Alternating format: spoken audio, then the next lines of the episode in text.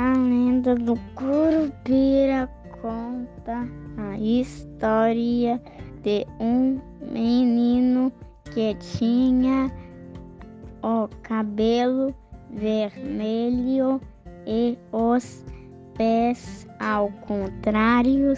Ele é o responsável por proteger a floresta e espantar todos que tentam destruir a natureza antes de atacar.